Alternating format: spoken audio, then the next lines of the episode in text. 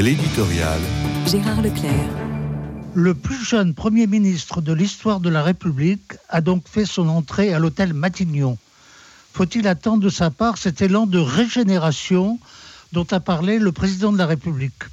On souhaite, en tout cas pour la France, que Gabriel Attal agisse au mieux pour répondre à tous les défis qui seront les siens, et Dieu sait s'ils sont nombreux on porte à son crédit son passage au ministère de l'Éducation nationale, où il a fait preuve d'autorité avec la volonté de revenir aux fondamentaux de l'enseignement.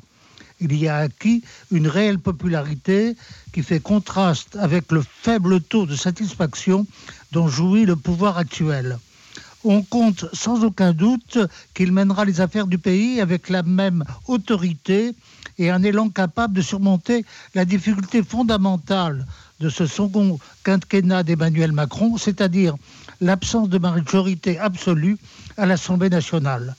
Quel projet d'intérêt supérieur pourrait surmonter pareil handicap? On s'interroge là-dessus.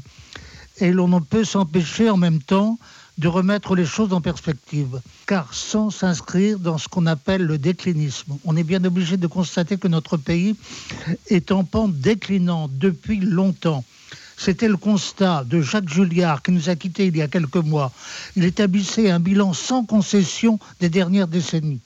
Son ami Franz-Olivier Gisbert a confirmé le verdict en donnant un titre terrible au dernier tome de son histoire intime de la Ve République, Tragédie française.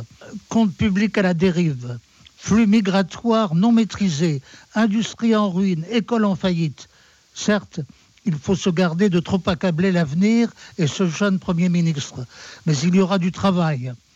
Le réarmement civique dont parle Emmanuel Macron sera-t-il vraiment au premier plan pour notre pays, pour notre avenir, celui des jeunes générations On ne peut que le souhaiter.